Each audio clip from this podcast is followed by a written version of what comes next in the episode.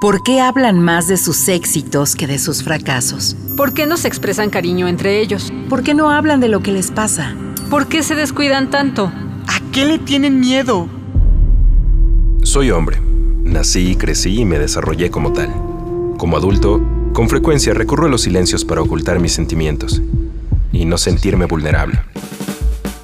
Pero ahora quisiera poner en palabras esto que siento y que he reprimido desde hace mucho tiempo darle rostro, rostro a mi corazón. Rostro Corazón. Otras masculinidades son posibles. Con José Alfredo Cruz. Rostro Corazón. Hola, ¿qué tal? ¿Cómo está? Bienvenido, bienvenida, bienvenide a otra emisión del Rostro Corazón. Como cada martes pasandito el mediodía, me da mucho gusto saludarle y me va a encantar entrar en contacto con usted a través de nuestro correo electrónico círculo abierto para hombres gmail.com, nuestra página electrónica www.circuloabierto.com.mx o a través de nuestras redes sociales en Facebook, en Twitter o en Instagram como Círculo Abierto y por supuesto Rostro Corazón. Vamos al relato del día. Rostro Corazón. Cierra los ojos e imagina que sales del lugar en el que te encuentras y caminas por una acera muy larga. Y miras frente a ti a una vieja casa abandonada. Ya estás en el camino que conduce a ella. Subes las escaleras de la puerta de entrada empujas la puerta que se abre rechinando y recorres con la mirada el interior de una habitación oscura y vacía. De repente, eres invadido, invadida por una extraña sensación. Tu cuerpo empieza a temblar y a tiritar y sientes que tu cuerpo se va haciendo cada vez más pequeño. De momento, no llegas nada más que a la altura del marco de la ventana. Continúas disminuyendo hasta el punto de que parece que el techo está ahora muy lejano, muy alto. Ya solo eres del tamaño de un libro y continúas empequeñeciendo. Notas ahora que cambias de forma. Tu nariz se alarga cada vez más y tu cuerpo se llena de pelo.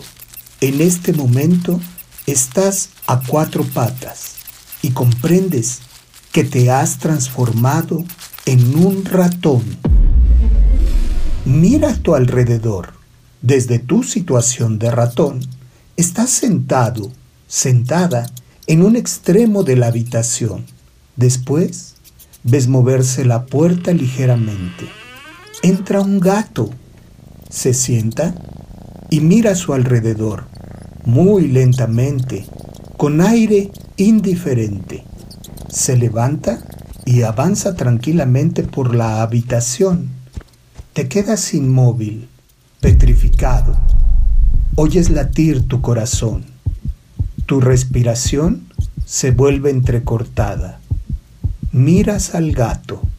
Acaba de verte y se dirige hacia ti.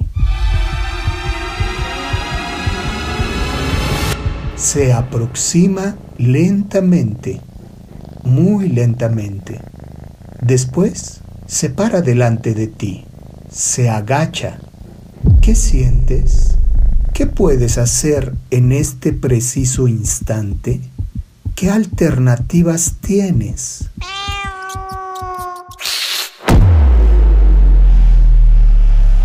Justo en el momento en el que el gato se dispone a lanzarse sobre ti, su cuerpo y el tuyo empiezan a temblar. Sientes que te transformas de nuevo. Esta vez creces. El gato parece hacerse más pequeño y cambia de forma. Ahora tiene la misma estatura que tú. Y ahora es más pequeñito. El gato se transforma en ratón y tú te conviertes en gato. ¿Cómo te sientes ahora que eres más grande? Y ahora que no estás acorralado, acorralada. ¿En qué te pareces al ratón? ¿Sabes lo que siente el ratón? ¿Y tú qué sientes ahora? Decide lo que vas a hacer con el gato y hazlo. ¿Cómo te sientes ahora? Todo vuelve a empezar. La metamorfosis. Creces más y más. Ya casi has recuperado tu estatura y ahora te conviertes en ti mismo, en ti misma.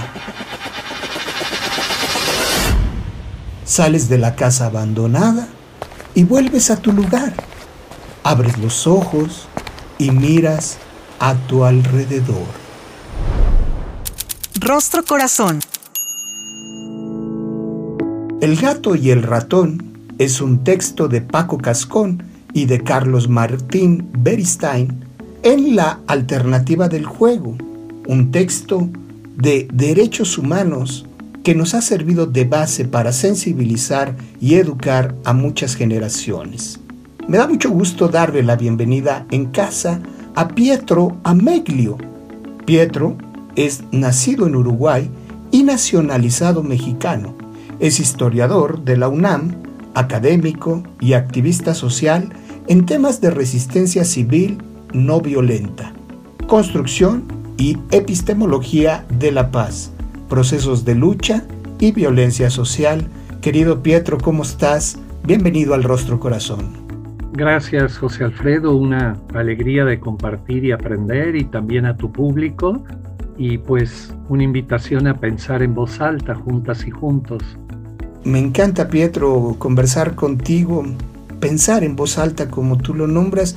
Yo empezaría por plantearte la pregunta casi que de cajón, Pietro, ¿qué tiene que ver el texto contigo? Algunas reacciones sobre tu ámbito personal y profesional.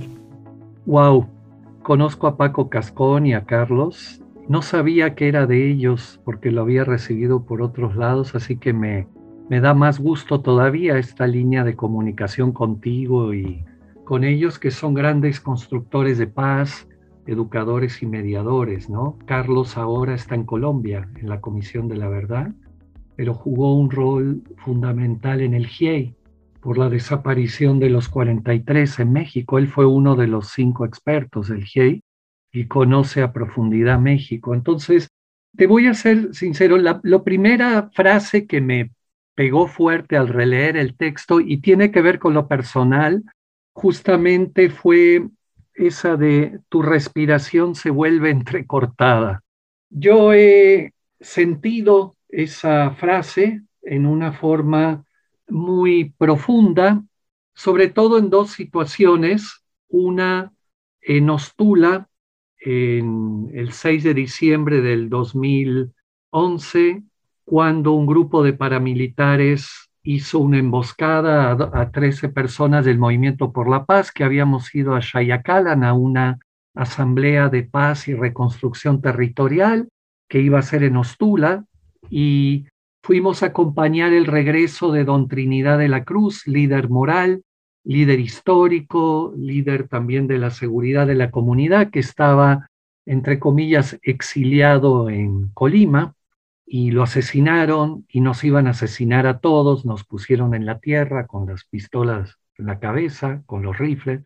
Entonces es una eh, situación muy especial de lo que llamaríamos terror, la otra tuvo que ver con el desalojo de las comunidades zapatistas en el año 97, donde estábamos en la comunidad Moisés Gandhi, en los campamentos de paz, habían desalojado Taniperla y el ejército iba a entrar a Moisés Gandhi, donde teníamos una relación muy fraternal. Y bueno, pasamos toda la noche sin dormir, preparados para acompañar el desplazamiento de la población, etcétera. Entonces, fue otra situación de hielo en la sangre, pero lo que me parece importante como punto más allá de lo personal es la importancia eh, cuando nos toca ser ratones de distinguir entre miedo y terror.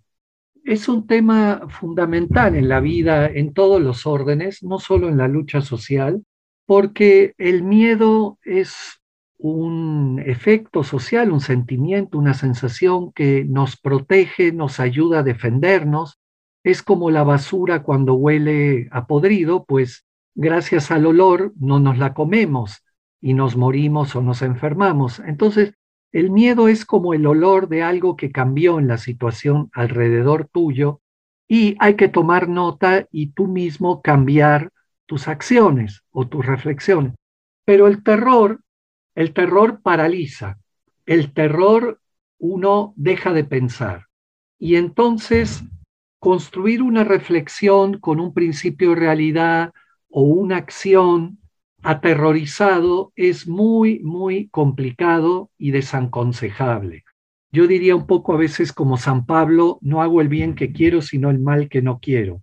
Eso es lo que pasa en el terror. Cuando una persona está aterrorizada, mejor quedarse en la casa y no entrar en contacto con otros, otras o en situaciones de lucha o confrontación social, porque uno no ayuda a una buena reflexión y a una buena acción, porque ya no tiene un buen principio de realidad y entonces confunde los hechos, vive el pasado como algo presente. Por ejemplo, me ha pasado muchas veces mamás de estudiantes o de compañeros de lucha que te dicen no vayas a la marcha, te va a pasar como en el 68, etcétera. Y esas son situaciones de aterrorizamiento porque el 68 son más de 45 años y no es la misma situación, pero la persona con terror cancela la historia y lo vive como presente lo que fue hace 40 años. Y cuando aparece el gato en las situaciones de nuestra vida, evidentemente el manejo del aterrorizamiento es un tema clave para poder eludir en la forma que sea más conveniente o el enfrentamiento o, o diferirlo frente al gato, ¿no? Querido Pietro, entiendo que algunas veces te ha tocado ser el ratón, otras veces el gato y las decisiones que se toman como gatos son importantísimas. Quisiera profundizar en ellas, si me lo permites, después del corte, porque habría que explorar cómo se construye el poder, cómo lo ejercemos entre los hombres, dicho en masculino, y entre las naciones. Pero nos dejas una noción interesantísima. Estamos platicando con Pietro Ameglio sobre las formas en las que se construye, se ostenta y de alguna manera se determinan las asimetrías en el ejercicio del poder. No se vaya, en un momento regresamos. Rostro Corazón. Otras masculinidades son posibles. Regresamos.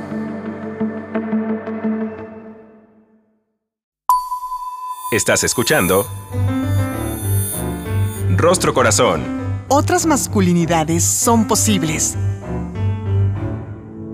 Ya estamos de regreso a través de Ciudadana 660, hoy platicando sobre las asimetrías en la construcción y ejercicio del poder a colación del texto El gato y el ratón. Me da muchísimo gusto estar conversando hoy con Pietro Ameglio. Se nos quedó sobre la mesa, Pietro, ¿de qué manera se construye, se ostenta, se marcan las asimetrías en el ejercicio del poder entre los hombres así en masculino y entre las naciones?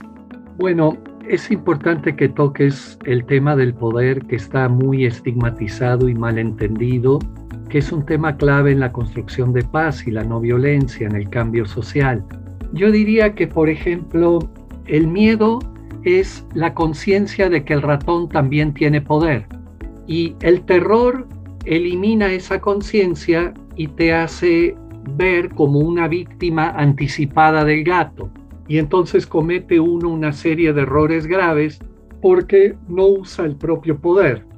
Esto que digo rápido es un tema de mucha profundidad, porque todos somos gato y ratón en alguna situación de la vida. El orden social nos construye así.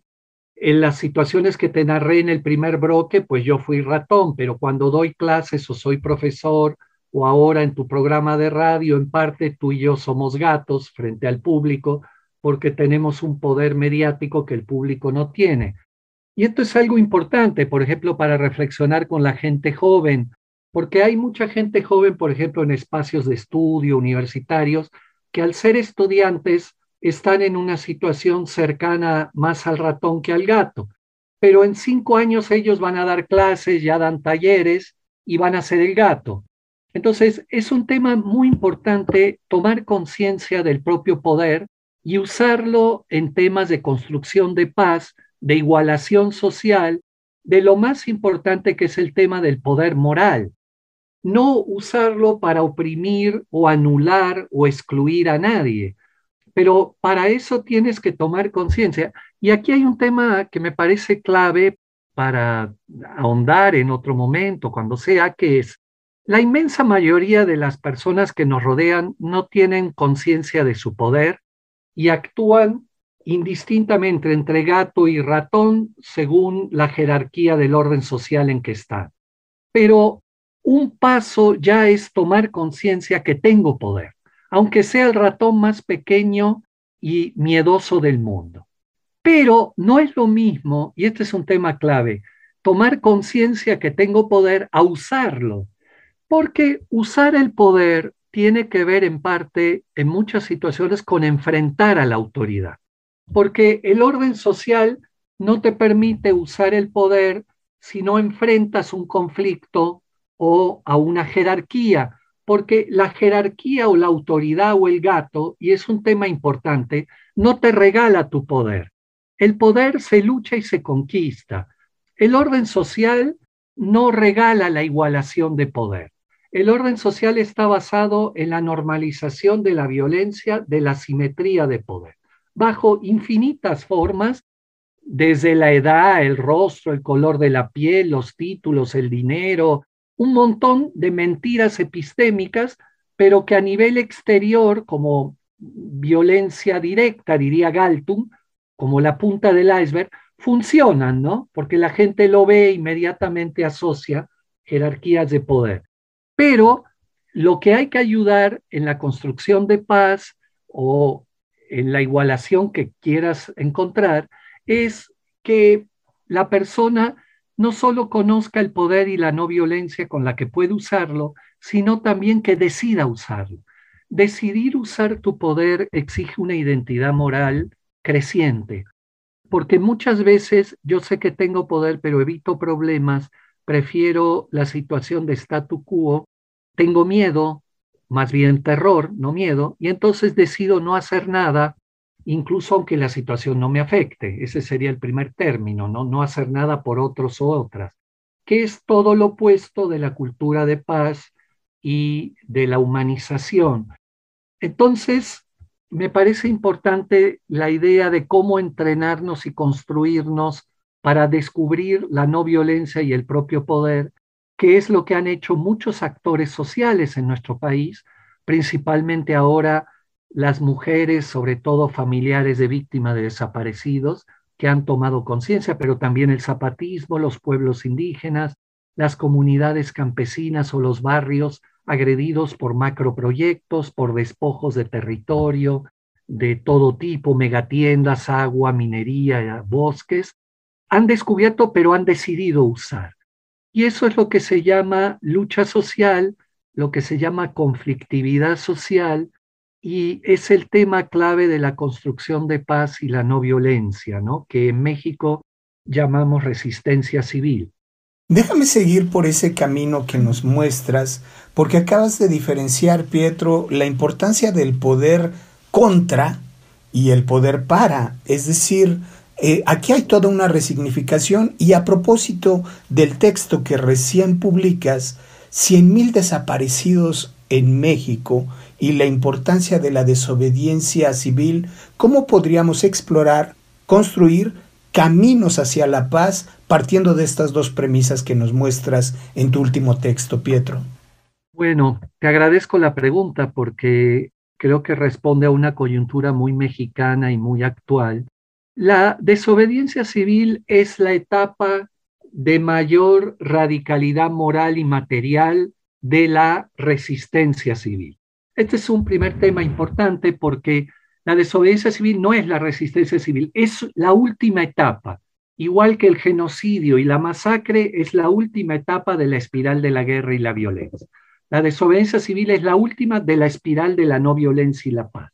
Implica una determinación moral muy grande donde antes que la ley viene la conciencia, frente a órdenes inhumanas o deshumanizantes. La humanidad estaría en la edad de piedra si no hubiera existido miles de millones que decidieron por milenios ejercer la desobediencia civil a acciones deshumanizantes de esclavitud, de marginación de la mujer, de violencia machista, de todo tipo de situaciones de despojo y genocidio que ha habido. Siempre ha habido seres humanos que han decidido que primero viene la conciencia y luego la legalidad de ese momento. Y gracias a eso estamos en un proceso todavía no acabado, pero de humanización creciente, pero falta muchísimo.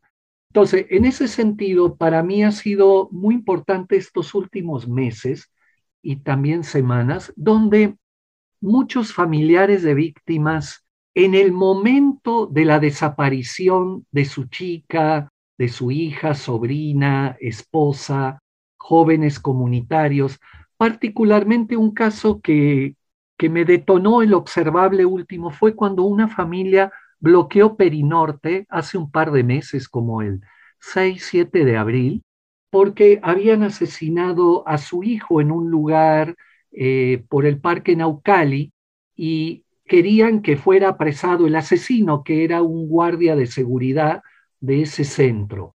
Y bloquearon el periférico norte casi todo un día, pero la legitimidad moral de la causa, los vecinos y la familia, hicieron que finalmente intervino el gobierno federal, el propio presidente, y al otro día se entregó.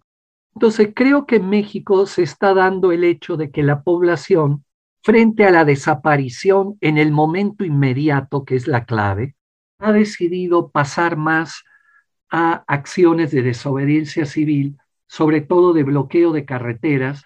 Entonces, e, ese es un tema en México de uso de la desobediencia civil como fuerza, como uso del poder en una forma inmediata, porque la experiencia dice que si no se hace ya en el momento, la autoridad y la ilegalidad avanzan. La desobediencia civil como una alternativa, querido Pietro, déjame encaminar hacia el final porque necesito plantearte, eh, la violencia tiene género, las estadísticas son claras, quienes más violencias seguimos cometiendo somos los hombres en masculino. ¿Qué alternativas tenemos? ¿Cómo asumir nuestra responsabilidad en la solución del problema? Dos minutos para despedirnos, Pietro. Bueno, la violencia es una pregunta complejísima, ¿no? Da para juntarnos otra vez a tomar otro café, pero la violencia tiene muchos mitos de la normalización social de que está asociada a la fuerza. Más violencia, más fuerza. Y Hannah Arendt dice que no es verdad y lo demuestra claramente. Y también a mayor violencia, más poder. Eso es una falsedad desde el ángulo de la cultura de paz, de la humanización de la especie. En realidad, cuando un padre le da una cachetada a un hijo y le dice cállate, es el momento de mayor debilidad que tiene ese padre, no de más fuerza, aunque pueda parecer que lo está aplastando. No, es al revés. Su poder, su fuerza moral, su fuerza de legitimidad está bajo cero, o sea, está en el grado más bajo de la vida. Sin embargo, el imaginario social premia situaciones de fuerza totalmente impunes, sin ninguna legitimidad, unilaterales, destructivas, de exclusión, pero eso tiene que ver con el orden social en que vivimos. Y es un tema fundamental porque nadie puede cambiar o construir paz y no violencia si no conoce el orden social y si no conoce la normalización de la violencia permanente que hay a través de una cantidad de herramientas o dispositivos que exaltan situaciones de enorme inhumanidad y deshumanización. En realidad, la principal víctima de la violencia es quien la ejerce. El padre que da y que golpea a su hijo o a su esposa es la principal víctima de su propio odio, está en un proceso de autodestrucción total. Sin embargo, el orden social y muchas situaciones culturales, como diría Galton, de la violencia cultural alrededor, lo hacen sentir con poder. En realidad no tiene el más mínimo poder ni legitimidad. Ahora, la parte del ratón en esa ecuación. El ratón tiene que aprender a defenderse y un ejercicio fundamental de la no violencia, casi sinónimo, es construir personas, cuerpos, identidades capaces de desobedecer toda orden deshumanizante. Y órdenes deshumanizantes hay muchas. En la cotidianidad, por ejemplo, el maestro sabe y el estudiante no sabe. Es una orden totalmente deshumanizante. El hermano menor sabe menos que el hermano mayor. El hijo sabe menos que el papá y la mamá. Mientras vivas en mi casa se hace lo que yo digo. Todas esas son órdenes deshumanizantes totalmente normalizadas en el orden social. Entonces, hay que entrenarse y aprender a decir alto, ya basta, y enfrentar en la forma que se pueda en la relación de poder que exista. Para eso está la no violencia. La no violencia es la acción que permite romper la simetría de poder e igualarlo. Por eso es tan importante profundizar en temas de no violencia y acciones. Querido Pietro, como siempre aprendemos muchísimo de tus reflexiones. Te agradezco y te dejo todo mi afecto y admiración como siempre. Tenemos que agendar un nuevo programa para profundizar.